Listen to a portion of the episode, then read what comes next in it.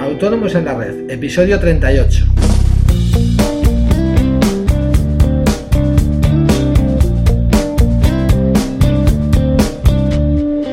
Muy buenos días a todo el mundo y bienvenidos un día más a Autónomos en la Red, el podcast en el que hablamos de todas esas cosas que nos interesan a los autónomos, ya sea por devoción o por obligación. Ya sabéis que podéis contactar conmigo para vuestras dudas y sugerencias a través del formulario de contacto de nuestra página web. Eh, ¿Que a estas alturas no lo sabéis de memoria? Vale, os la repito, asesoríafiscalautónomos.es. Hoy, tal, tal y como os comenté ayer, vamos a rematar el tema del paro para autónomos. Eh, bien, empezaremos por la duración de la prestación, que va en función de los meses que hayamos cotizado por esta prestación. Así, de 12 a 17 meses tendremos derecho a dos meses de cobertura, de 18 a 23 meses tendremos derecho a 3, de 24 a 29 meses a 4, y así podríamos seguir, pero bueno, en fin, no os voy a aburrir detallando todos los periodos. Eh, basta con saber que para poder cobrar un año la prestación, eh, que es el periodo, el periodo máximo al que podemos tener derecho, tendremos que haber cotizado 48 más meses. Como podéis ver, en cuanto a la duración de la prestación, no es ninguna maravilla, ¿verdad? Pero, ¿qué cuantía percibiremos durante esos meses? Eh, pues bien, la cuantía será el 70% de la base reguladora. Traducido a euros, como ya sabéis que me gusta deciros, eh, para la base mínima serían 619,08 euros.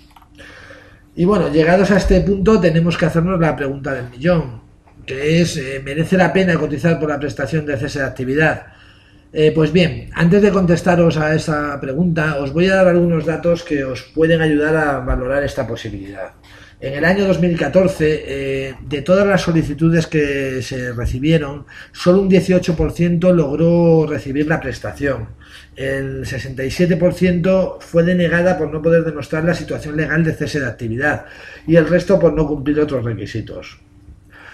Puf, unas cifras que no animan mucho, ¿verdad?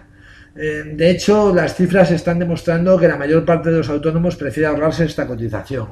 Y en este caso yo me incluyo en, la mayoría. Aunque cada caso particular es un mundo y no se puede generalizar, mi opinión es que no merece la pena pagar por cubrir la prestación por, por cese de actividad. Perdón.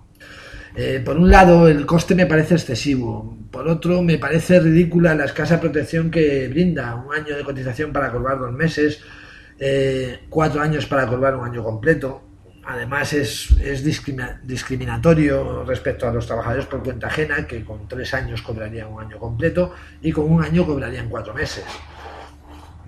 Pero sobre todo lo que me parece muy difícil es el proceso para demostrar el cese involuntario de la actividad. Es más, no solo me parece difícil, sino totalmente injusto. Eh, si ponemos como ejemplo una cifra modesta de facturación en el año, por ejemplo 10.000 euros, necesito perder mil euros anuales para poder cobrar la prestación. La verdad es que no entiendo en qué cabeza cabe que sea necesario perder dinero para demostrar que el negocio no es viable. Eh, si, por ejemplo, en vez de perder mil euros ganase dos mil euros al año, es evidente que tampoco tendría que... Eh, o sea, que tampoco podría mantener esa actividad eh, y la tendría que dejar, no voluntariamente, sino porque mi familia y yo mismo tenemos la mala costumbre de comer todos los días.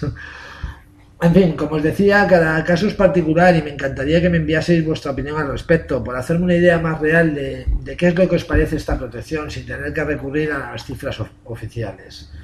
Y bueno, eso es todo por hoy. Espero que nunca necesitéis tener que recurrir a esta prestación, pero sí haberos ayudado a poder tomar una decisión a si cubrirla o no. Si es así, ya sabéis que podéis dejarme esa valoración de 5 estrellas en iTunes que tanto me ayuda. Gracias por vuestra atención. Nos vemos mañana. Adiós.